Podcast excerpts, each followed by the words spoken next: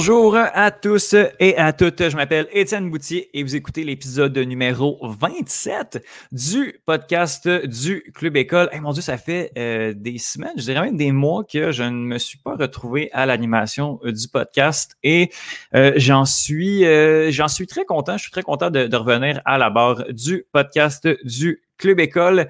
Et on a euh, tout un panel aujourd'hui. Je suis vraiment, vraiment content d'être avec euh, ces collaborateurs-là pour, euh, pour l'heure qui suit, en fait. Et ben, sans plus tarder, je vais vous présenter le premier collaborateur qui, qui, qui est rendu mon complice. de toujours sur, cette émission et sur le podcast Récit sportif, entre autres. Donc, Yohan Carrière, bonjour. Tu sais, tu sais quoi la différence entre Doug Harvey et moi? J'en ai aucune idée. Euh, Doug Harvey a joué beaucoup plus au hockey, puis il était surtout bon. Oui. Ça, ça se limite à ça. Merci beaucoup. C'est oui, c'est ça. Parfait. Merci beaucoup. D'accord. Euh, tu vas bien? Ouais, ouais, ouais, ouais. T'es sûr?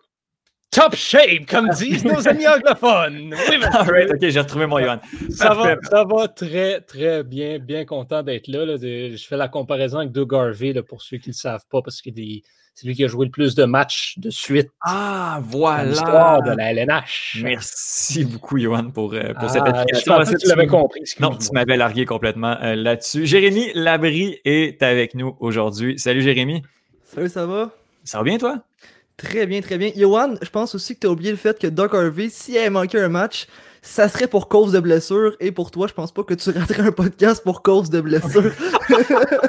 Yohan à l'hôpital, on lui donne un micro qui a de l'allure, puis même là encore, puis d'après moi, il va nous faire une chronique. Même toi, tu réussiras à faire le podcast, je pense. Assurément. on s'arrangerait, on trouverait une façon de le faire. Un bon retour, euh, Jérémy, ça fait, ça fait deux, deux trois, trois semaines. Trois, semaines, qu'on t'a pas entendu, mon Dieu, je m'en ta voix. Je suis de retour avec du basket cette semaine. Ben oui, par chance, parce qu'il y a quand même beaucoup d'actions euh, beaucoup d'actions cette semaine. Puis justement, on va en parler. On va en parler avec, euh, avec nos nouveaux collaborateurs qu'on est vraiment, vraiment content euh, d'accueillir. Si vous suivez le Club École, ce que, ce que je, je, suis assez sûr, là, si vous suivez la plateforme sur les réseaux sociaux, c'est sûr que vous avez vu passer qu'il y a des nouveaux collaborateurs qui se sont joints au, ben, au podcast, au Club École en général. Et pour l'épisode de cette semaine, on a un nouveau collaborateur en Vincent Aurelana Pépin. Salut Vincent! Bonsoir les boys, ça va bien? Ça va bien toi? Très bien, merci beaucoup. Ah, on est vraiment, vraiment content de, te recevoir, euh, de te recevoir cette semaine, de recevoir euh, du sang neuf un peu pour venir rafraîchir, euh, rafraîchir ce podcast. Vincent, pour commencer, est-ce que tu peux juste nous faire une mini présentation? Je te donne un, petit 30 secondes pour nous parler un peu de, un, ton, ton implication journalistique, puisque les membres du Club École étudient tous en, journalisme à l'UCAM. Donc, un peu ce que tu as fait et euh, c'est quoi tes champs d'intérêt, c'est quoi tes sports de prédilection dont, tu risques de nous parler le plus souvent? Première année en journalisme à l'UCAM, euh, j'ai eu la chance d'être stagiaire au Montréal Campus, qui n'est euh, pas une publication sportive, mais c'est une publication euh, qui appartient à l'UCAM. Donc, quelques articles par semaine là-dessus.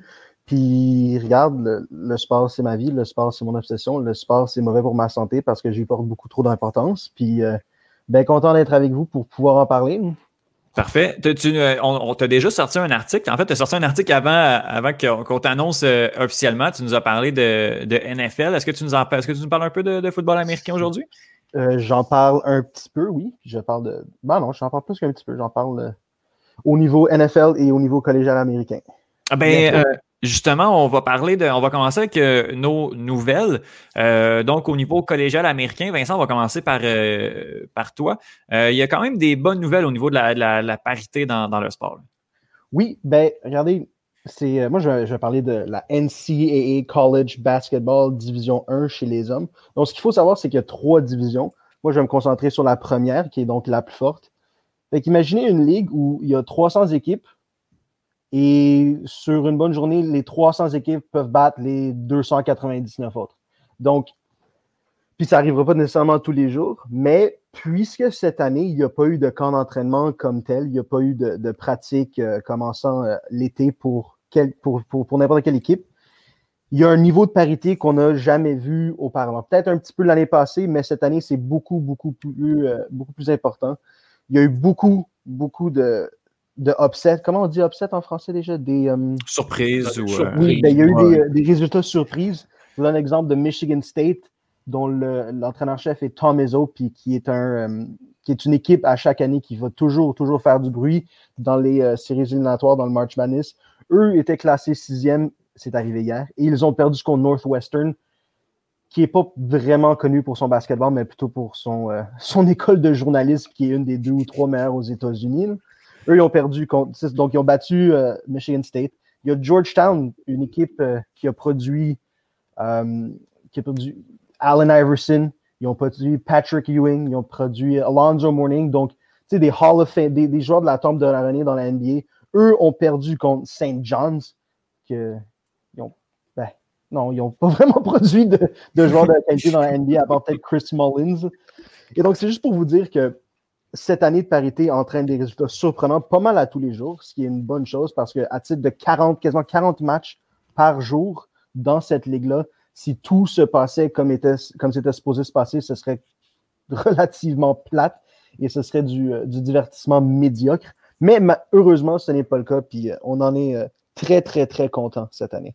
Ben oui, puis tu sais, c'est quelque chose qui, qui gangrène énormément de sport, là. des fois le, manque de, parité dans, certaines ligues. donc, c'est sûr que si euh, on peut avoir un petit peu plus de, suspense que qu'est-ce qu'on a à, l'habitude. Ben, c'est un des, bons effets, je dirais, un peu de la pandémie, le manque de préparation qui fait en sorte que les petits peuvent euh, espérer obtenir des résultats contre, les gros. Puis si vous pourriez juste m'accorder un petit 30 secondes additionnelles pour, ben pour, faire...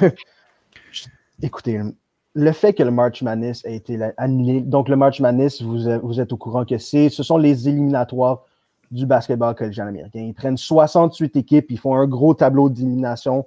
Un mhm. match, tu gagnes, tu passes, tu perds, tu rentres chez vous. Le fait que ça, ça a été éliminé l'année passée en mars, c'est une des plus grandes tragédies de ma vie. C'est comparable à quand j'ai appris que, que Adele se mariait et que j'allais pas pouvoir passer le reste de ma vie avec elle. non, c'est briser mon cœur entièrement. C'est comparable à quand le chien est mort dans Marley J'étais pas correct pendant plusieurs, plusieurs semaines après l'annulation. Et donc, le fait que c'est revenu. oui. Excuse-moi. Sachez-le. Ben oui. pour celle-là. Je l'adore. Mais donc, le fait que ce soit revenu, puis que je puisse get mon fixe, je puisse, y goûter maintenant, puis on le voit s'en venir avec le vaccin. Je le vois venir. J'ai hâte. Et je vous avertis tout de suite, je serai vous serez incapable de me parler pendant le mois de mars parce que je vais être les yeux collés sur le téléviseur pendant trois semaines sans arrêt. Ça va être merveilleux. Ben, le, le March Madness, pour vrai, ça se compare pour les fans de basket au championnat du monde de hockey junior. C'est à peu près le, même style de, religion comme événement. Mhm. Et la différence, c'est que ça dure un mois au complet. la différence aussi, c'est que les, deux, les, quatre premiers jours, donc la ronde de 64 et la ronde de 32, donc c'est quatre jours de temps. Il y a des matchs de midi jusqu'à minuit. Alors, euh, les Advil vont être nécessaires pour ne pas avoir les mots de tête euh, en regardant autant de télévision. C'est merveilleux. Ah oui, hein. Nice. Et bien, euh, en, espérant que tu nous en parles au, mois de mars au Club École, puis qu'on réussisse à avoir un peu de contenu, même si ça va être difficile d'entrer en communication avec toi à ce moment-là. Il va être en direct pendant les matchs, il va prendre des pauses. Ouais, les gars, fait qu'en ce moment, il se passe ça dans tête. vous allez me voir, vous allez me voir sur, sur mon écran. Je, je, tout suer, les yeux qui saignent d'avoir écouté trop de télévision, ça va être incroyable. Nice. Oh, j'ai, t'entends parler là, puis j'ai déjà hâte. Je pense que je vais regarder ça avec toi. Euh, Jérémy, reprise des activités dans la LNH. Ouais, mais après plusieurs jours de rumeurs et de délibérations, mais les hauts placés de la Ligue nationale de hockey et de l'Association des joueurs ils en sont enfin arrivés dimanche à une entente visant un retour au jeu dans quelques semaines. Donc la saison 2021 de la LNH va s'amorcer le 13 janvier prochain et va se terminer le 8 mai. Euh, ce qui va arriver, c'est que chaque équipe va disputer 56 matchs au sein même de sa division. Donc, c'est important de mentionner qu'en raison bah, des circonstances qu'on connaît engendrées par la pandémie de COVID-19, la Ligue a procédé à un réalignement de ces sections, voulant évidemment limiter les déplacements, puis être capable aussi, dans, dans, dans le cas d'une éventuelle propagation, de la localiser et comme de la circonscrire dans un endroit. Ceci étant dit, euh, préparez-vous, je les nomme tous. Les Browns, les Sabres, les Devils, les Islanders, les Rangers, les Flyers, les Penguins et les Capitals se retrouvent dans la division Est. Les Hurricanes, les Blackhawks, les Blue Jackets, les Stars, les Red Wings, les Panthers, les Predators et le Lightning se retrouvent dans la division centrale. Les Ducks, les Coyotes, l'Avalanche, les Kings, le Wild, les Sharks, les Blues et les Golden Knights se retrouvent dans la division Ouest. Et finalement, les sept équipes, euh, équipes canadiennes se forment la division Nord. Euh, pour compléter ce que j'ai dit plus tôt, pardon, il n'y aura pas d'affrontement entre formations de divisions différentes avant la troisième ronde des séries éliminatoires. Euh, en fait, les deux premières rondes, ils vont servir à couronner la meilleure des quatre équipes les mieux classées dans chaque section. Et cette équipe-là va avoir son billet pour les demi-finales de la Coupe Stanley. Vous comprendrez donc ce que ça veut dire. Pas besoin de faire un dessin. Une des sept équipes canadiennes va faire partie des demi-finales cette année. Enfin, à noter que le format des séries va revenir au 4 de 7 habituel. Voilà donc les grandes lignes de la nouvelle saison de la Ligue nationale de hockey. Maintenant, pour les fans impatients de, revoir du hockey dans leur écran, voici les dates importantes de la campagne qui s'en vient. Le 31 décembre, c'est l'ouverture de camp d'entraînement pour les équipes qui n'ont pas participé au tournoi de cet été. Euh, pour les autres, c'est le 3 janvier. Par la suite, la saison, comme j'ai dit, commence le 13 janvier avec la date limite des transactions le 12 avril et la fin de la saison le 8 mai. Euh, les séries devraient se terminer vers la mi-juillet parce que le 21 juillet, c'est le repêchage d'expansion de la nouvelle équipe, le Kraken de Seattle. Et le 23 et le 24 juillet, c'est le repêchage habituel pour que finalement la saison se termine le 28 juillet ou, à, l'ouverture du marché des joueurs autonomes. Euh, pour terminer, si tout se passe comme prévu, la Ligue devrait retourner à la normale la saison prochaine et offrir du hockey à nouveau dès le mois d'octobre 2021. Euh, Jérémy, euh, j'ai une petite interrogation concernant, puis là on le voit, il y a quelques inquiétudes sur, euh, sur la division la division nordique, la division canadienne en fait de la Ligue nationale de hockey. Mm-hmm. Les restrictions canadiennes sont un petit peu plus bon, intenses ou nombreuses que, que celles aux, États-Unis. Est-ce que ça peut causer un problème pour, pour les rencontres? Parce que, bon, au Québec et en Ontario, assurément, de, de, de ce que je comprends, on peut même pas pratiquer. Euh, est-ce qu'il y a des provinces où on va pouvoir jouer? Il va falloir qu'on s'exile aux États-Unis pour. Euh, il y a beaucoup de rumeurs, il n'y a rien d'officiel pour l'instant. Euh, il y a déjà des rumeurs qui disent que la formation, la, division canadienne pourrait en fait jouer aux États-Unis comme les autres. Ça, ça serait vraiment bizarre, je, dois dire. Mais sinon, pour l'instant, je crois que le Québec est assez ouvert à accepter des matchs. La, santé publique a donné l'autorisation aux Canadiens de s'entraîner. Exactement. Mais il y a aussi la Colombie-Britannique qu'on voit qui est peut-être un peu plus fermée. Et donc, ce qui fait que les Canucks de Vancouver, selon encore des rumeurs, pourraient jouer à Québec cette année. Hey, pas moi en même temps. Et voilà. jamais dans 100 ans. On pourrait faire un épisode là-dessus. C'est des grosses rumeurs. C'est des grosses rumeurs. Ce qui est intéressant, par contre, c'est que euh, en raison du format de cette année, ça se pourrait que la finale de la Coupe Stanley soit jouée entre deux équipes qui font habituellement partie de la même association. Mm-hmm. On pourrait avoir deux équipes de l'Ouest en finale de la Coupe, ce serait, ce serait spécial. Oui, parce que quand on passe, mettons, à la division centrale, c'est équipe de l'Est et de l'Ouest mélangées. Mm-hmm. Il y a beaucoup de mélanges. Ben, il y a ça partout. C'est ça, il y a ça partout. Tout est euh, spécial. oui, pardonner, mon ignorance, s'il te plaît, mais juste pour être certain, donc les sept équipes canadiennes pour la durée de la saison, régulière vont juste jouer entre eux? Ouais. Et bon, je, peux, juste imaginer que c'est une bonne chose pour euh, raviver les rivalités entre ces équipes-là. À force de juste se jouer tout le temps les mêmes, ben, vous allez, ils vont apprendre à se connaître, right? Puis ils vont être tannés de, ils vont être tannés de se voir, puis j'imagine que ça va devenir de plus en plus euh, rocambolesque plus la saison avance parce qu'ils vont être justement tannés de se voir. Est-ce que je me trompe? Au contraire, moi je te dirais qu'il va se créer des rivalités. Moi je te ben, dirais que les, équipes vont tellement se détester à la fin à force de se voir tout le temps qu'ils vont vouloir se, se, péter la gueule à chaque match. Ah, ben, ça, va contribuer à réanimer aussi, là, mettons, euh, Canadien Maple Leafs puis euh, Oilers Flames, là, qui déjà des grosses rivalités. je, pense, pense, pas que le niveau de jeu va, va baisser avec le temps, mais qu'il va augmenter. Non, non, c'est ça. Ben, ben, je, voulais dire que le, niveau de. Le niveau de. Le niveau de, oui, Grit, de papier sablé. C'est ça. Moi, moi, comme un fan, si, si je dois voir le, visage d'Austin Matthews dix fois dans une saison, je vais me mhm. tanner assez rapidement. Je peux juste imaginer comment les joueurs qui doivent jouer contre lui vont se tanner encore plus rapidement. Mais moi, ce que j'imagine, c'est rendu en demi-finale et en finale de la Coupe Stanley, oh, lorsque les équipes se seront jamais affrontées. ça, ça va être vraiment intéressant. vraiment. Mm. Là. ça va être un jeu qui va être vraiment, vraiment très ouvert. Là, on parle de 56 matchs. Euh, la division du Nord qui comporte cette équipe, donc on joue contre 6 équipes. On parle de 9 à 10 fois euh, croiser la, même équipe. Moi, moi je ne suis pas de, nécessairement de votre avis. Je pense que oui, il va y avoir une rivalité. Peut-être que ça va monter en intensité, mais j'ai l'impression qu'on va, avoir, euh, qu'on va avoir du jeu qui est beaucoup plus fermé avec les équipes qui se connaissent, qui se connaissent plus. Euh, de mieux en mieux, j'ai l'impression qu'on n'aura pas un jeu qui va être euh, qui va être si ouvert quand on va connaître à, merveille à perfection les faiblesses de l'autre.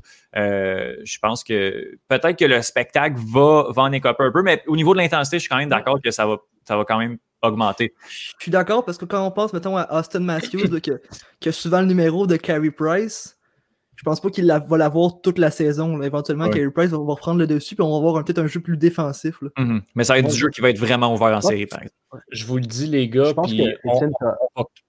on, va clairement avoir un épisode de surréception euh, pré-saison où on va discuter de la de la, division Nord, carrément plus en détail. C'est que je ne veux, pas, euh, veux pas trop en parler, mais euh, juste vous le dire ici en premier. Euh, Montréal ne fait pas les séries. OK. Et là, on ne peut pas embarquer là-dedans. merci. il y en a qui vont, oui, Juste un petit commentaire là-dessus. Je pense que tu as absolument raison, Étienne, que ça peut refermer le jeu. Puis je pense que puisque les joueurs vont tellement se voir, ils vont ils vont s'acclimater à leurs habitudes. Ah, lui, ce gars-là, il aime la, mettre dans ce coin-ci. Donc, ils vont s'habituer. Alors, ça peut refermer le jeu. Mais je pense que ça va mettre un énorme, un énorme accent sur le coaching. Parce que ça va devenir encore plus la responsabilité des coachs de montrer à leurs, à leurs joueurs des façons différentes de dégager la POC. Ou, ça va devenir un. C'est comme ça va devenir un jeu d'échecs. Comme les, mm-hmm. les, joueurs sont toujours les mêmes, donc ça devient le gars qui bouge les pièces qui est le plus important. Oui. Puis, euh, ça, c'est un autre débat. Puis, à mon avis, je trouve que le gars qui bouge les pièces au hockey n'est pas si important que ça. Fait que je pense que ça va être. Euh, puis là, je, suis en train de blasphémer pour les fans de hockey, là, mais je pense que ça va être encore plus important. Peut-être que leur responsabilité va être encore plus grosse. Tu as un, un, excellent point, Vincent. C'est déjà 17 euh, minutes qu'on roule, puis on n'a pas encore passé à travers les trois nouvelles. Johan, là, j'ai dans mes notes Adam Gas. C'est ça? Non, pas du tout. Ah, OK, bon, ben parfait, bien. Bauer. Je, te laisse. Euh, je, sais pas pourquoi. Vas-y. Euh, moi, dans le fond, ben, je vais vous donner un nom. Euh, Tiger Woods, vous connaissez? Ah, J'étais si proche. Un petit peu. Ça quelque chose. vous connaissez pas Tiger Woods? Oui, oui, oui. OK. Ben oui. Maintenant, je vais vous donner un autre nom. Charlie Woods. Vous connaissez? J'ai vu ça passer, mais je te laisse, je te laisse la, la, primeur. Ça, ben c'est pas le petit gars qui le tue partout et qui se place pareil comme lui, ses photos? Qui s'habille comme lui. Ouais, qui s'habille pareil comme lui aussi. Ouais. Oui, exactement. Donc, Charlie Woods, c'est en fait le fils de Tiger Woods et ils ont compétitionné ensemble euh, en fin de semaine dernière dans le, PNC Championship, qui, dans le fond, un tournoi qui regroupe des joueurs euh, de la PGA avec euh, leur, leur, leur fils ou leur père. Donc, c'est le, le Father-Son Challenge. Et euh, ben donc, c'était la première fois que Tiger Woods euh, participait à un tournoi officiel avec son fils Charlie, qui a 11 ans et qui me rend ridiculement jaloux quand je le regarde jouer parce que moi, à 11 ans, je n'étais même pas un peu proche d'être aussi bon que ce, kid-là qui, bon, il faut le dire, a clairement plus d'argent que moi, puis un meilleur coach que moi aussi. Je pense. Pas mal certain. Euh, et finalement, bon, ben, ils ont quand même, là, euh, ils, se, sont quand même très, très bien débrouillés euh, en finissant au septième rang dans le tournoi. C'est Justin Thomas qui, avec son père Mike, ont remporté l'événement en fin de semaine. Mais Charlie Woods, certainement, là, c'est ressenti aucune pression parce que c'était de toute beauté. Son golf en fin de semaine, peut-être un futur un, Tiger Woods Junior, en fait, là, qui pourrait vraiment suivre les traces de son père. Oui, oui, puis euh, quand même des, des, des, gros souliers à, chausser euh, pour, euh, pour Charlie Wood. je, viens de trouver mon erreur, je viens de découvrir mon erreur de pourquoi j'avais écrit Adam Gass. On va passer, on passe aux, chroniques, puis on va commencer. On va commencer avec Vincent, et puis c'est ça. Là, je me, Vincent qui est accompagné présentement de, son, son, chien, comment il s'appelle? Bailey. Bailey. Qui peut participer, je pense. Oui, il est fatigant. Je l'aime pour mourir, mais si tu si arrêtes de le flatter pour plus que 30 secondes, il va, il va te laisser savoir. T'aimes-tu mieux qu'on aille du côté de Jérémy pendant que tu Non, non, non, c'est beau, c'est beau, je peux, je peux y aller, j'ai pas de problème. Je te laisse, euh, je te laisse euh, y aller avec, euh, avec ta chronique de la semaine. Adam Gase est la pire chose à être arrivée aux Jets depuis la retraite de Joe Namath. Laissez-moi vous expliquer ça. Écoutez, Adam Gase, c'est l'entraîneur-chef des Jets. Avant ça, il était entraîneur-chef des Dolphins de Miami. Avant ça, il était coordonnateur en offensif à Chicago. Avant ça, il était coordonnateur offensif à Denver. La raison pour laquelle cet homme-là a encore un emploi, c'est qu'il a été baptisé par plusieurs analystes le QB Whisperer. Donc, une personne, un entraîneur qui est capable de développer le talent des carrières.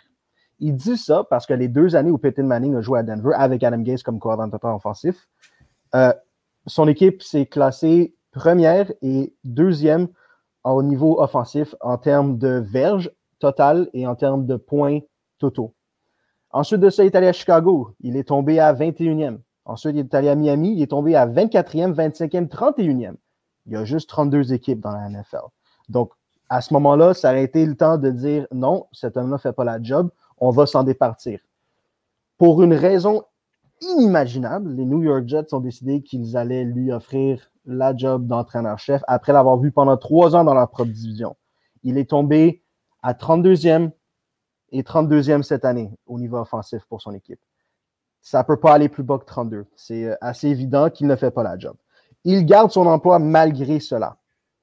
Et cette année, il avait une job. La job, c'était de ne pas gagner un match pour pouvoir repêcher Trevor Lawrence, le carrière de Clemson, au repêchage.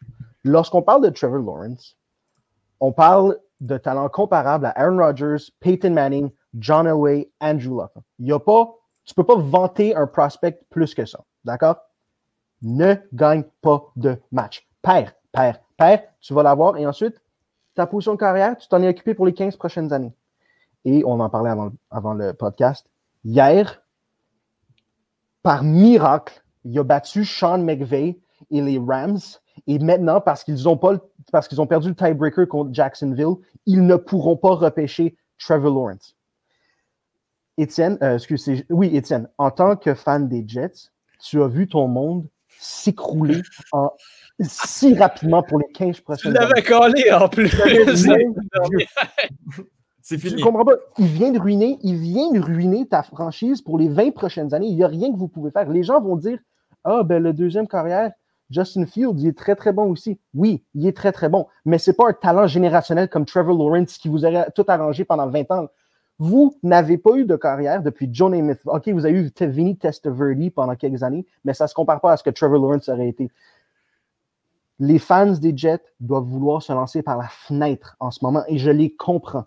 C'est impardonnable comme péché de la part d'Adam Gase. Impardonnable. Il n'y a, vraiment aucune chance que, euh, que les Jets réussissent à aller chercher le, premier show repêchage euh, avec cette victoire-là. Il n'y a vraiment aucun moyen que ça se produise à moins que Jacksonville gagne un match, mais ils se sont fait rosser par les Ravens euh, hier, je pense, par 40 points. Puis eux, ils sont.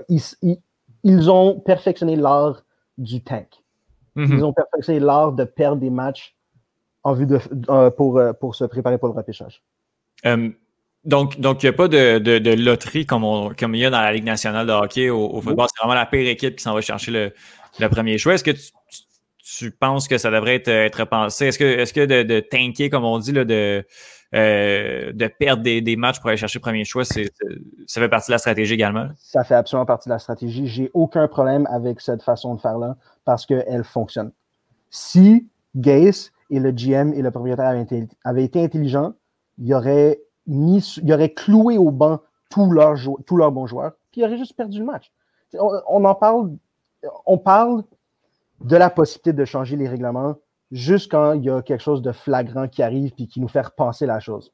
Mais on n'a pas besoin de repenser la chose. On n'aurait pas besoin de repenser la chose si les Jets avaient juste fait ce qu'ils avaient à faire. Ça aurait été aussi simple que ça. Continue de perdre, gagne zéro match. Perds en 16, tu repêches Trevor Lawrence, tout le monde est content. Malheureusement, c'est pas arrivé. Malheureusement, vous et ta communauté de Jets fans,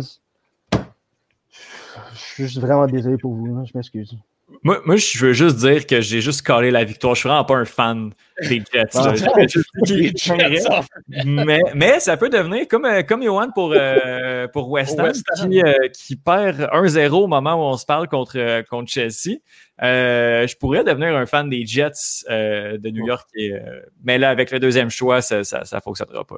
Puis le, le, pire dans tout ça, c'est que les gens vont dire OK, ben, comme j'ai dit, il y a Justin Fields et il y a Trey Lance. Il y a d'autres bons corps arrière. Par contre, on ne peut pas faire confiance aux Jets de faire la bonne sélection au repêchage parce qu'on a déjà vu ça arriver il y a trois ans. Dans le draft, il y avait Baker Mayfield, Josh Rosen, Sam Darnold, Josh Allen et Lamar Jackson. Il y en a trois de ceux-là en ce moment qui sont dans les playoffs et que leur équipe ont 10 victoires ou plus. C'est pas Sam Darnold que les Jets ont sélectionné. hein. On ne peut pas leur faire confiance pour quoi que ce soit. All right. Bon, ben merci. merci pour. Ça a euh, le mérite clair. Ben oui, ben c'est bien, bien parfait. On en, on en connaît un peu plus. On, on parle pas assez de, de football américain, à mon avis, sur, euh, sur, sur le podcast, même sur le club école en, en général. Fait que là, on, on a notre expert, euh, notre expert maison, puis on va en apprendre assurément plus sur, sur les Mais C'est la dynamiques. première fois, en fait, je pense qu'il y a quelqu'un qui fait vraiment une chronique au podcast sur la NFL. Ben oui. Donc, euh, donc on va le prendre euh, assurément avec, euh, avec euh, grand, grand plaisir. Merci beaucoup, euh, merci beaucoup, Vincent. Euh, Jérémy, on, on se tourne vers toi pour parler, pour parler basketball. On est dans, dans l'entre-saison de, de la NBA et puis il y a les- la, la signature des, des joueurs autonomes. Puis tu veux nous faire, tu veux nous dresser un, un peu un portrait de, de, de ce qui se passe, c'est ça? Ouais, ben, Étienne, ça aura été une semaine payante de la NBA et euh, je pense que je, je pèse vraiment pas mes mots, là. Alors que deux joueurs ont signé des contrats records. D'abord, mardi, le Greek Freak, là, Giannis Antetokounmpo des Bucks de Milwaukee, s'est entendu avec son équipe sur les termes du contrat le plus cher de l'histoire de la NBA. Puis dimanche, c'est le Français Rudy Gobert qui est devenu le centre le mieux payé de l'histoire de la Ligue. Donc, je suis de retour aujourd'hui après trois semaines pour vous parler de contrats dans la NBA parce qu'à mes yeux, ces deux contrats-là sont vraiment aux antipodes.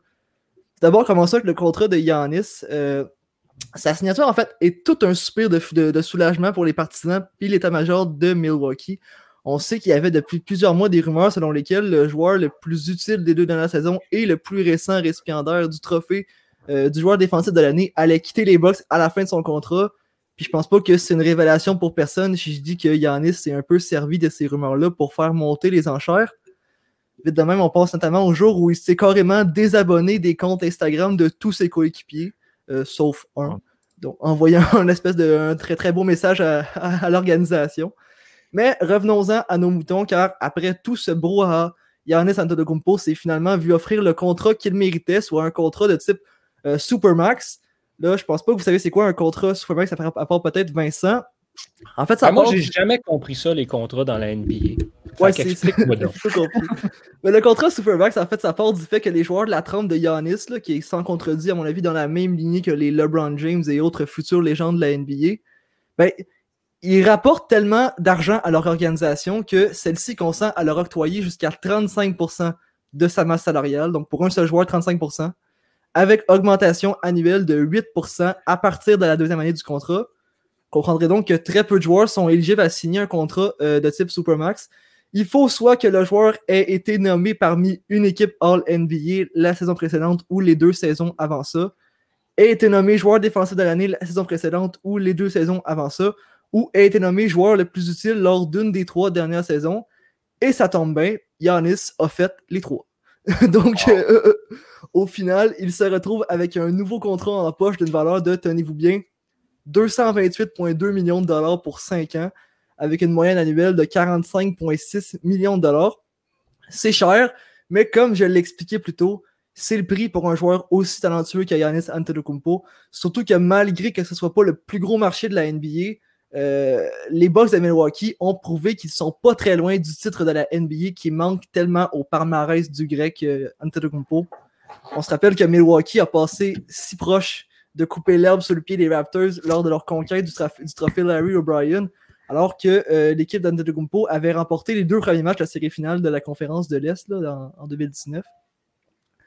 Donc, même s'il a laissé croire le contraire, pardon, à certains moments, Yannis a souvent répété qu'il adorait la ville de Milwaukee et a même dit qu'il voulait marcher un peu dans les pas de Dirk Nowitzki, euh, Kobe Bryant et Tim Duncan, donc d'être le prochain joueur étoile à passer l'entièreté de sa carrière dans la même euh, équipe. De toute façon, d'un point de vue financier, euh, Antetokounmpo n'avait carrément rien à gagner en fait à quitter les Bucks. D'abord, très peu d'équipes auraient été en mesure de faire la place à un contrat aussi important sur la masse salariale. 35%, c'est très gros. là. Et parmi les équipes qui auraient fait des pieds et des mains pour signer Yannis, euh, ben, en haut de la liste se retrouvent les Raptors de Toronto. Puis là, ça me crève le cœur de vous dire ça, les gars, parce que c'est notre équipe canadienne, mais les Raptors, c'est pas l'équipe où les gros agents libres signent. mais c'est elle dont il se sauve, en fait. en raison du taux d'imposition assez élevé au Canada, c'est pas payant pour les joueurs de venir jouer au Canada, surtout quand ils ont le choix entre une équipe canadienne et 29 équipes américaines. Donc, c'est ce qui fait le tour. Euh, T'avais-tu quoi à dire, ça? Ben, je pense que c'est important de mentionner que ce, ce concept-là de contrat Supermax a été créé par la NBA pour tenter d'y amener une parité. C'est-à-dire que mhm. le Supermax peut juste être offert à un joueur par l'équipe qui par l'équipe pour laquelle il joue en ce moment. Donc, il a été repêché, c'est ça. Exactement. Juste les Bucks pouvaient offrir à Yanis un Supermax. Puis ils ont fait ça justement parce qu'ils ne veulent pas que tout le monde se retrouve à Dallas ou à Miami ou à LA.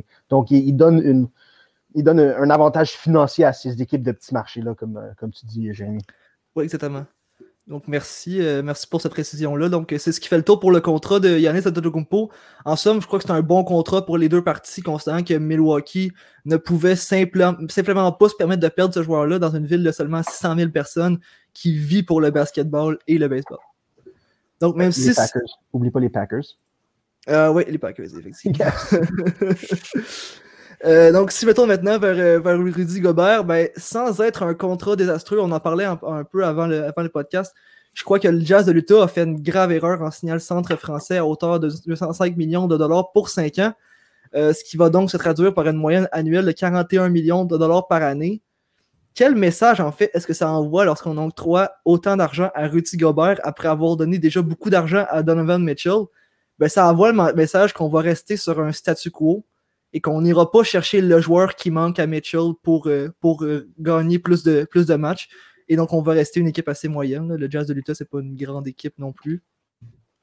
Donc, dans un petit marché comme celui de Salt Lake City, tu peux tout simplement pas te permettre de faire une erreur dans, dans, ce genre-là, à mon avis. S'il y avait une ville que les joueurs veulent quitter, c'est Salt Lake City. C'est pris au beau milieu de nulle part.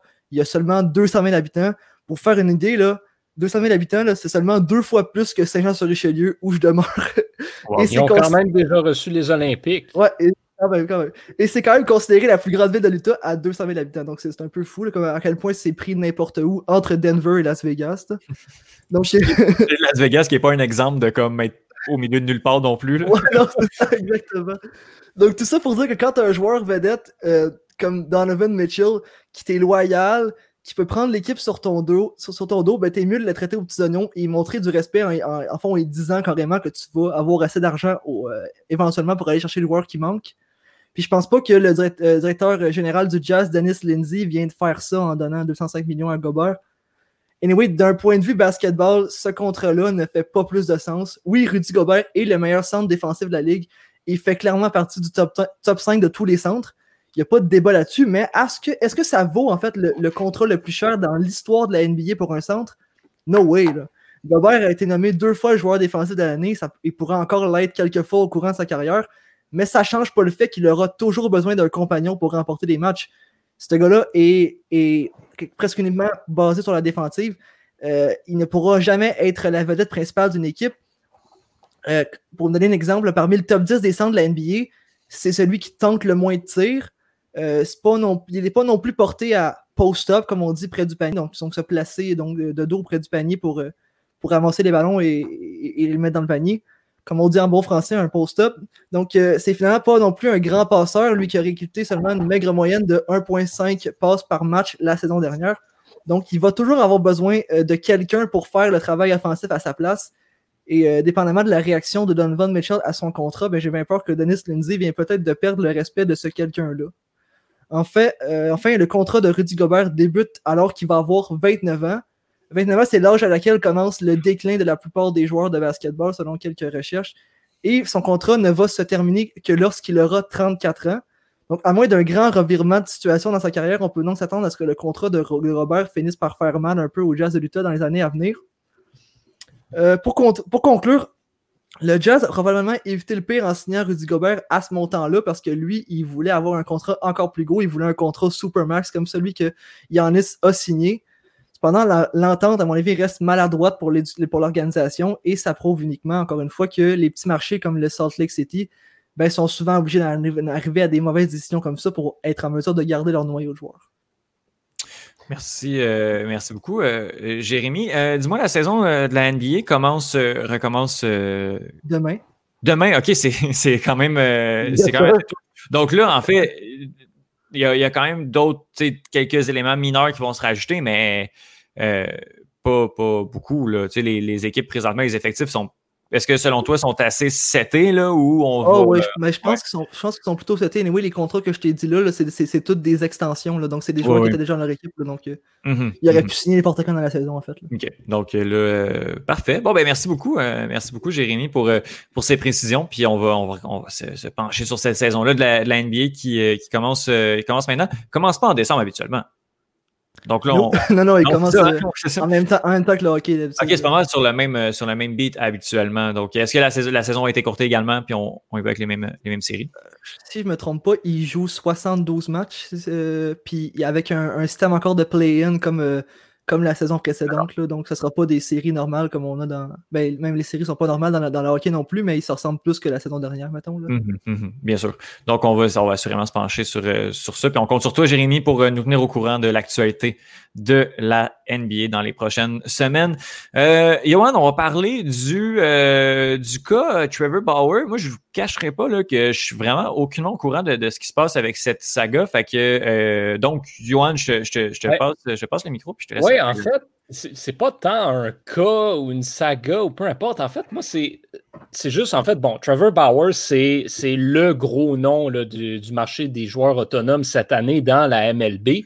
Euh, ce qui se passe, en fait, c'est Trevor Bauer a une approche à, l'autonomie euh, qui n'a jamais vraiment été vue dans l'histoire du sport professionnel, dans le sens où il fait des choses qui a vraiment aucun athlète euh, qui, a, qui a fait euh, ever. Donc, je, veux, ben, je veux donner mon opinion là-dessus, puis un peu vous entendre aussi. rapidement, pour vous résumer, Trevor Bauer était avec les Reds de Cincinnati. Et bon, maintenant, ben, il est agent libre parce que ben, les Reds bon, ont clairement pas assez d'argent à lui offrir et il se cherche un plus gros contrat euh, qu'il mérite absolument. Trevor Bauer a remporté d'ailleurs le trophée Cy Young euh, dans la dernière saison, remis au meilleur lanceur, et il l'a fait dans la Ligue nationale. Euh, qu'est-ce qu'il fait donc, ce monsieur Bauer? Eh bien, il s'amuse carrément avec les partisans de toutes les équipes. Il tease un petit peu beaucoup d'équipes différentes. son compte Twitter est, un une mine d'or euh, je vous invite à aller, le suivre. C'est vraiment absolument incroyable ce qu'il qui écrit sur Twitter. Euh, un, vraiment tout un spectacle à suivre. En gros, il, retweet euh, des, tweets de certaines équipes ou de partisans en disant hm, ben ouais, je pourrais peut-être aller signer là. Ou Hey, est-ce que comment est-ce que les fans des Blue Jays m'aiment aujourd'hui? Parce que moi, je me sens bien. On a même Randall Gritchuk, un des joueurs euh, de champ extérieur des Blue Jays, qui, en, entrevue, on lui a demandé ça pourrait être quoi ton plus beau cadeau de Noël et il a répondu Trevor Bauer. Et Trevor Bauer n'a pas manqué l'occasion de retweeter la chose et son agente également. Euh, qui ont tous les deux répondu hmm, on va voir ce qu'on peut faire. Euh, Trevor Bauer était la semaine dernière également impliqué dans un, petit concours sur Twitter du meilleur compte Twitter de baseball et pour euh, inviter les, partisans à voter pour lui, ben, il s'est filmé, par exemple, avec la casquette des Dodgers en demandant aux fans des Dodgers d'aller voter pour lui. Il a fait la même chose avec les fans des Yankees. J'ai pas en mon souvenir un joueur de n'importe quel sport qui s'est filmé lui-même avec en portant les couleurs d'une équipe pendant qu'il était joueur autonome pour le fun. Je, ne pense pas que c'est déjà arrivé. Puis son agente aussi, qui est Rachel Luba, qui est très jeune, euh, une des seules femmes agentes dans le sport euh, professionnel, qui, euh, qui, contribue aussi là, à retweeter puis à, monter le, hype un peu pour Trevor Bauer, qui, même si c'est probablement la personne qui était le plus à l'avant de ceux qui ont, qui ont, dans le fond, été contre les Astros de Houston qui, ont, qui a été dévoilé dans le fond qu'ils savaient tricher euh, l'année qu'ils ont remporté la Série mondiale en 2017. C'est une des personnes qui était le plus euh, à l'avant de, des pétitions comme quoi on devrait les sanctionner. Euh, il a même dit à plusieurs reprises Ouais, mais moi, je suis ouvert à aller jouer pour les Astros. donc, vraiment, tout un phénomène, euh, Trevor Bauer. Bon, il y a des rumeurs ensuite, bien sûr, sur où est-ce que ce serait le meilleur, euh, le meilleur fit pour lui? Quelles équipes sont les plus avantagées? On parle beaucoup des Angels qui, euh, sont basés, plus dans le secteur d'Anaheim, mais Trevor Bauer qui, euh, qui vient de la région de Los Angeles, donc ça pourrait être une option pour lui, sachant que les Dodgers vont peut-être être moins, intéressés à lui offrir un contrat plus lucratif considérant tous ceux qu'ils ont déjà dans leur équipe. Euh, donc, ce serait ce genre d'équipe-là. Bon, après ça, Trevor Bauer a souvent interagi avec les partisans des Blue Jays. Donc, plusieurs euh, fans canadiens de baseball espèrent voir Bauer débarquer à Toronto, mais semblerait-il que les Blue Jays poursuivent un peu plus George Springer, donc moins de chances de ce côté-là. Mais bref, euh, je veux vous entendre là-dessus parce que moi, je trouve que ça rend la chose intéressante un peu de voir. Tu sais, je pense que au lieu de juste avoir comme les, les, insiders qui rapportent OK, ben tel joueur a discuté avec telle équipe, peut-être, OK, juste de voir l'interaction, puis un peu le spectacle que ça crée, euh, surtout au baseball où les agents libres, ça ne dure pas deux, trois jours, ça s'étend vraiment sur des mois et des mois. Euh, je trouve que ça apporte quelque chose de nouveau et quand même assez rafraîchissant à cette période qui est souvent un petit peu, tu sais, tout le monde est en avant de son ordi, puis quand il y a un pop-up, oh, tel joueur a signé, là, tout le monde retweet ça, puis ça dure cinq minutes, puis après, on n'en parle plus. Je trouve que ça permet de garder le, suspense, puis d'alimenter les discussions, chose qui n'est pas nécessairement une mauvaise affaire. Euh, mais je veux, je veux vous entendre sur l'opinion que vous avez, euh, que vous avez là-dessus, messieurs. Qui, euh, qui veut commencer? Est-ce que je peux, je peux me lancer? Lance-toi. Lance-toi. OK, ben moi, moi j'adore ça. J'adore ça, des, des, trucs comme ça. Je trouve ça super, euh, comme tu l'as dit, super euh, rafraîchissant. Après ça, faut pas que faut pas que tout le monde se mette à faire la même chose parce que je pense que ça va devenir redondant puis que ça va mhm. perdre son intérêt, euh, assurément. Mais c'est sûr que dans les, les, milieux sportifs tellement conservateurs, de voir des choses qui détonnent comme ça, c'est vraiment drôle. Après ça, je sais pas si c'est apprécié de, de, beaucoup de dirigeants. Là. On sait que les joueurs, ils se font, ils se font dire d'être très euh, d'être très poli, euh, de ne de, pas parler trop, de pas parler pour, pour puis ah, c'est quelque chose qu'on verrait pas dans d'autres sports. Euh, au soccer, il y a un joueur du PSG qui like une photo de Marseille, puis c'est la folie pendant, pendant deux mois. Là. On est vraiment, on est vraiment ailleurs. Mais, mais je pense que le gars comprend business. Puis après ça, s'il si, si délivre, puis il, sort des, des, bons résultats par la suite, parce que des gars comme ça, je prends avec l'exemple du, euh, de, de l'UFC, des arts martiaux mixtes. Euh, que si, par exemple, tu fais du trash talk, tu, tu, parles beaucoup, tu parles beaucoup, tu parles beaucoup, ben, je vais respecter au moment où tu vas délivrer. Fait qu'après ça, tu sais, s'il y a des gars qui se mettent à, s'énerver comme ça, puis là, je passé sur compte Twitter pendant que t'en parlais, puis j'étais mort de rire, là, je trouvais ça vraiment, vraiment très drôle. Mais le gars, il faut qu'il délivre, parce que si tu fais ça, puis mhm. finalement, t'es un joueur de, de, troisième plan, moi, je trouve que c'est pas d'un intérêt qui est, qui est, si gros que ça, mais ça fait parler de lui, puis moi, je trouve ça, je trouve ça drôle et tout. Ah, c'est tout un personnage aussi, là, pour ceux qui, connaissent moins le baseball. Le Trevor Bauer, c'est. C'est un amuseur de foule, littéralement. sa chaîne YouTube aussi, qui est très, euh, assez intéressante. Là. Il s'est vlogué tout au long de la dernière saison là, pour euh, amener derrière les scènes un petit peu. Puis il est très, très expressif au monticule également. Il, va souvent, il va souvent se mettre à crier quand il retire des joueurs sur des prises. J'adore. Je pense, que, je pense que c'est le genre de joueur que tu adores ou tu détestes. Il n'y a pas un entre-deux, justement, à cause, à cause des, de, sa façon de faire qui est euh, pas tout à fait kosher, que ce soit sur le pitch puis à l'extérieur du pitch. Euh, y a, les, opinions sont très fortes envers lui, positivement et négativement. Mhm. Mais je pense que de plus en plus aussi les joueurs comprennent que ils sont dans le sport, mais ils sont aussi surtout dans le divertissement. Donc, euh, ils viennent de plus en plus des joueurs business, un peu comme, euh, comme serait Piqué Souban. Ou, c'est des joueurs qui mhm. vont se présenter parce qu'ils savent que juste le fait de se présenter, ben, ils vont avoir un, intérêt pour ça, ils vont avoir un retour pour ça. Peter Bauer, ben, au final, il pourrait peut-être gagner un contrat avec ça. ah oui, puis tu peux. C'est le genre de choses, par contre, qui fait pas l'affaire de tout le monde au baseball. Parce que le baseball, des sports professionnels, toi, tu le sais, Léon, tu le sais en masse, c'est le sport où il y a ce qu'on appelle, entre guillemets, les unwritten rules. Donc, mm-hmm. si tu flippes ton bat, si tu lances au pied de quelqu'un, c'est des petits règlements comme ça qui ne sont pas écrits, par contre, ils sont écrits as the unwritten rules. Si tu les respectes pas, puis si tu fais trop un show de toi-même, tu vas te faire ding par une fastball à l'épaule assez rapidement. Ben, comme tu as dit, Étienne, en fait, c'est pas compliqué. C'est le sport carrément le plus conservateur parmi les, mm-hmm. sports majeurs professionnels. Ah, ça, ça, le, seul qui s'approche, c'est le golf. Puis ça, c'est pour d'autres raisons. Oui.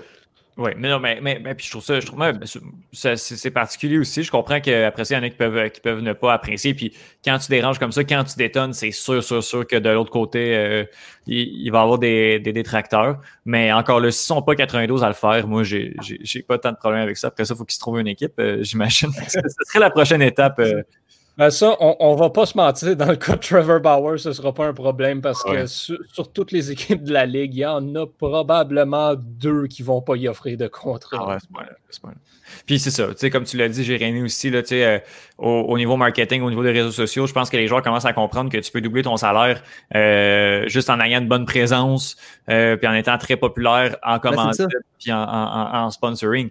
Donc, ben oui, pourquoi pas. Pourquoi pas? Si tu regardes les, euh, les Shaquille O'Neal, ça m'étonnerait même pas que Shaquille O'Neal fasse plus d'argent aujourd'hui qu'il en, en faisait dans le temps. Là, ah, il, est, il, est tellement partout. Michael Jordan il fait carrément plus d'argent aujourd'hui que quand il jouait. Il est propriétaire de 119 restaurants Popeyes de poulet frit. il roule dans le blé. Juste avec papa, il fait trois fois son salaire. Ah ouais, c'est sûr, c'est sûr. Chaque, est devenu DJ, si je ne me trompe pas, en plus. Ah, je pense qu'il est devenu podcasteur. Il on y fait compétition, il y a son podcast de comédie, puis... C'était ça le but à la base, le Club École. Nous autres, on arrivait direct, on s'en va C'était le, but de sa carrière, en fait. Lui, il a joué au basket pour devenir podcasteur. boy. Il n'a pas compris. il n'a pas catché dans la game. Bref, ben, merci beaucoup, Johan, pour, euh, pour ce questionnement-là. Des cas comme ça, moi, ça me fait tout le temps rire. Des Zlatan au soccer, des, ah, des, trolls comme ça. Moi, j'adore ça. Je trouve que c'est un bon vent de fraîcheur. On va finir l'épisode avec euh, notre événement à voir. Euh, bon, le, sport reprend tranquillement. On a des trucs à regarder assurément. Euh, et puis, juste savoir sur quoi on se penche euh, dans les, sept prochains jours. Ça peut être un événement qui est demain ou un événement qui va être en fin de semaine prochaine. Mais euh, Vincent, je te lance, je te lance en premier, mon cher, puis je veux savoir qu'est-ce qu'on regarde.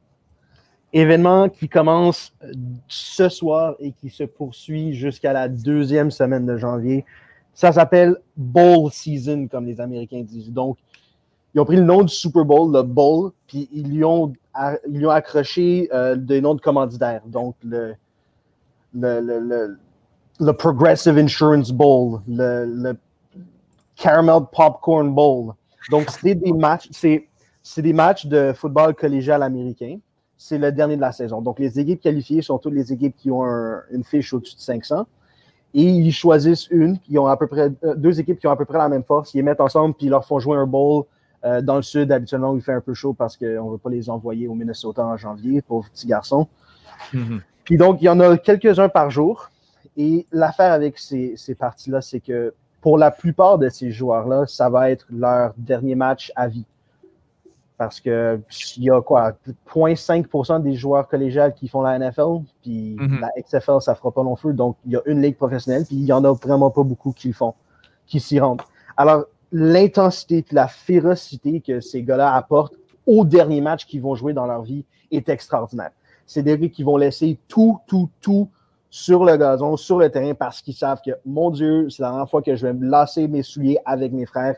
Et c'est triste, mais c'est aussi, c'est aussi très, très, c'est incroyable à voir. C'est-à-dire l'amour que ces gars-là ont pour leurs coéquipiers, pour leurs frères, c'est perceptible, c'est palpable lors de ces derniers matchs-là. Il n'y a rien au monde, même pas le March Madness, que je préfère regarder que le Bowl Season. Nice. Nice. On va regarder, euh, on va regarder ça. Euh, je me rappelle, euh, bon, très personnel comme anecdote, là, mais oui, je me, bon, je, vais, j'allais en Floride dans le temps des fêtes quand j'étais plus jeune. Puis je me rappelle que justement, c'est dans le temps des fêtes. Puis en, Floride, il y a le, je pense que c'est le Orange County Bowl, Bowl ou quelque chose comme ça. Euh, puis c'était ça qui, qui, jouait. Puis justement, c'est dans le temps des fêtes, c'est là que, que, que, ça commençait. Donc euh, voilà, ça, ça, ça, me dit un peu quelque, quelque chose, le, le Bowl. Puis on va, on, va, euh, on va regarder ça assurément.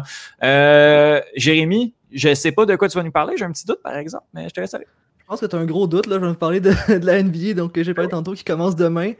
Euh, donc, je pense que la NBA a sûrement fait exprès. En fait, ça serait bizarre qu'elle l'ait pas fait, mais demain, le premier match de la saison de la NBA, euh, c'est Warriors Nets.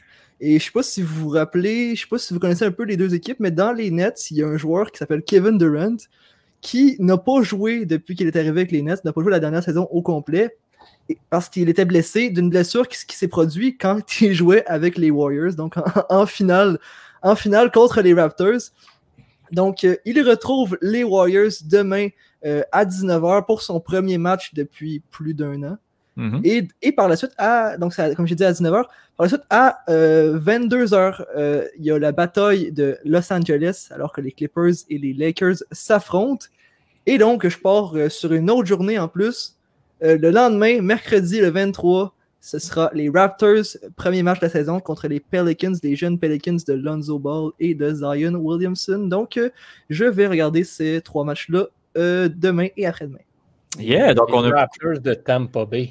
Ouais, les Raptors de Tampa Bay. Avec des, avec des fans dans le stade. Hein, avec des fans dans le stade. 3200 personnes. Que, que, que penses-tu va arriver avec, avec les Warriors cette année? Parce que moi, j'ai quelques petites pensées là-dessus. là dessus euh, ben, je sais pas, ça va peut-être dépendre de James Wiseman, ce qu'il va réussir à, faire. Là.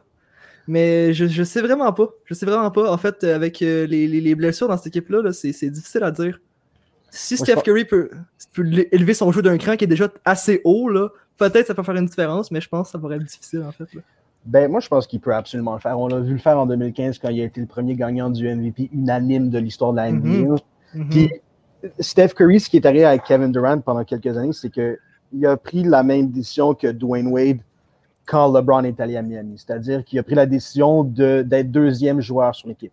Moins de tirs, moins de jeux euh, design pour lui. Puis c'est une bonne décision parce qu'ils ont gagné deux championships. Mais là, parce qu'en plus Clay est blessé, c'est le tendon d'Achille euh, qui s'est brisé.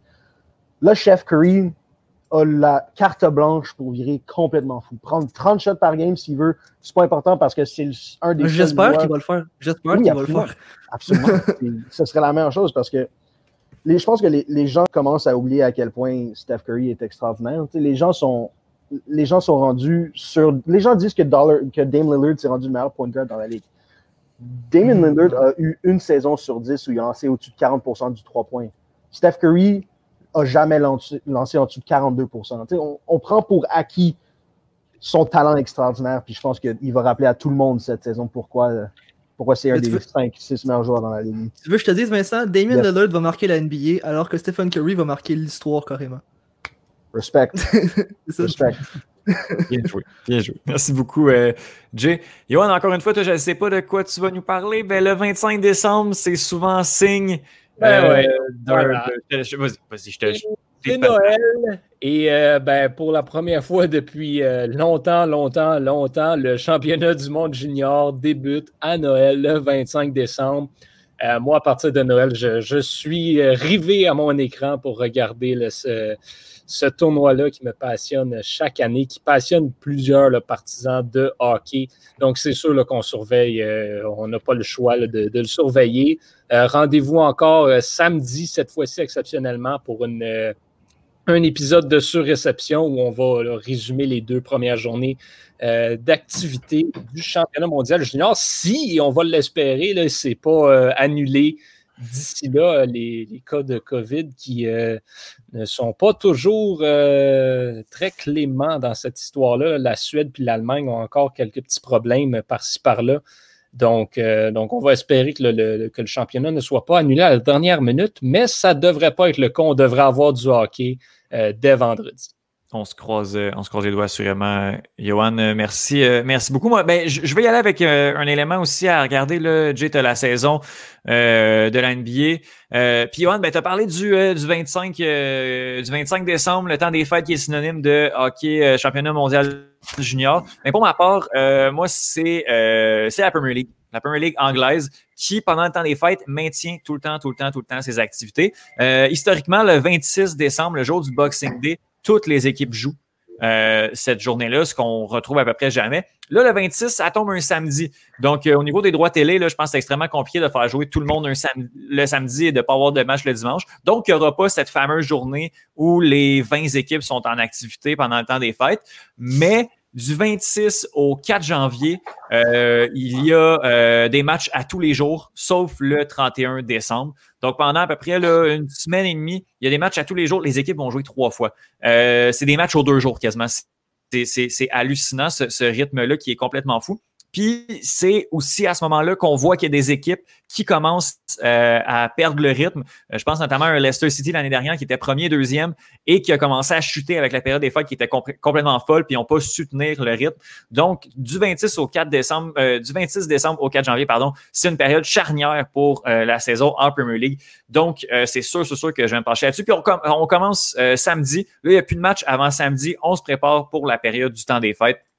Et puis, s'il y a juste un match sur, ah, il y en a tellement, il y en a tellement des intéressants, mais samedi, il faut tout le monde qu'on se lève à 7h30 le matin et qu'on regarde Manchester United qui accueille, euh, qui s'en va visiter Leicester City. Je parle de l'équipe qui est troisième, qui s'en va affronter l'équipe qui est deuxième en Premier League. Euh, Manchester United, qui connaît quand même une bonne saison Premier League, qui a, gagné 7 à 2, 6 euh, à 2 pardon, hier contre Leeds United, qui a un match en main, qui est en troisième position, qui va voir Leicester City. Ça va être un énorme match. Et puis, ça va continuer comme ça jusqu'au 4 janvier. On a du soccer à se mettre sous la dent. Et c'est la meilleure période de la saison en Premier League, le temps des fêtes.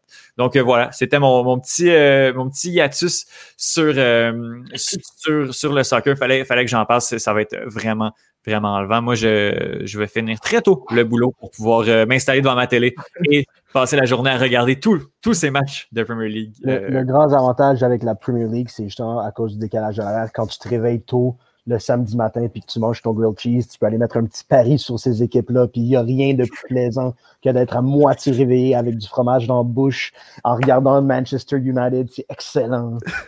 mais honnêtement, c'est vraiment ça qui est le fun. Puis là, je ne peux pas faire de plug éhonté, là, mais euh, aller, aller au Burgundy Lion euh, à, à, Montréal.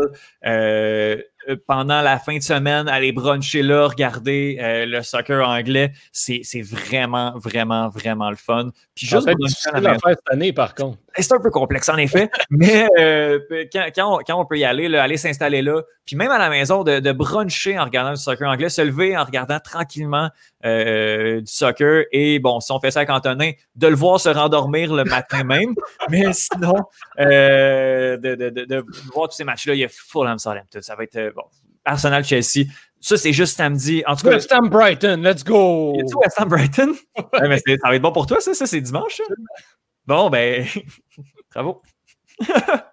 on, se, croise les doigts euh, pour, euh, pour West Ham qui n'est pas terminé encore. Mais oui, non, honnêtement, ça va être vraiment intéressant. Je joue, euh, puis on regarde tout. On regarde les, la saison, le, mois du, du ball. On regarde la saison de l'NBA, on regarde le mondial junior. Ça repart, les amis. Ça repart tous nos, nos, activités sportives. c'est un beau cadeau de Noël quand même. C'est un très beau cadeau de Noël, les amis. Donc, Vincent, Aurélana, Pépin, merci beaucoup pour ta première félicitation.